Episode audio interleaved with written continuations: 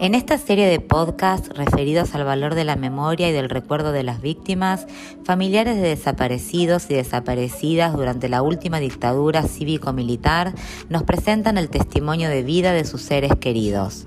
Escuchemos su relato.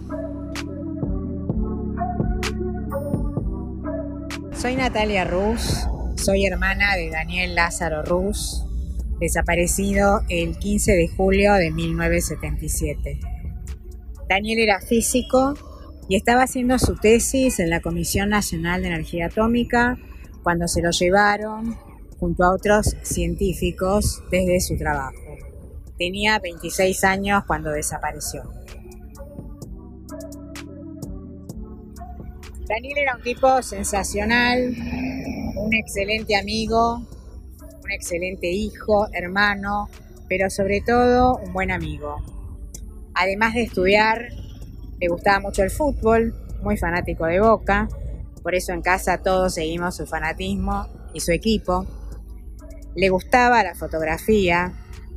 Ya le faltaba muy poco para terminar la facultad y recibirse cuando desapareció desde la sede de la Comisión de Energía Atómica en General Paz y Constituyentes.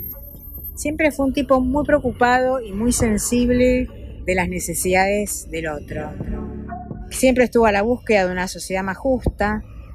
Esto fue lo que determinó su desaparición y nuestra búsqueda permanente. Junto a mis padres y a mi marido, no cesamos de buscarlo. Recorrimos ministerios, tocamos todas las puertas de la comunidad judía, en Argentina y en todos los países del mundo donde pudimos presentar pedidos y cartas. Mi papá, que ya no vive, fue el que más tiempo le dedicó a su búsqueda.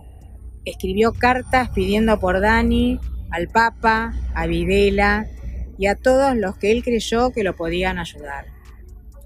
Jamás supimos dónde estuvo y cuál fue su destino real.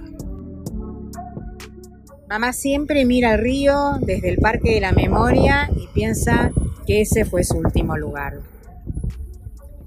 Mi mensaje a los chicos a los jóvenes es que siempre luchen y peleen por sus ideales, que nunca callen.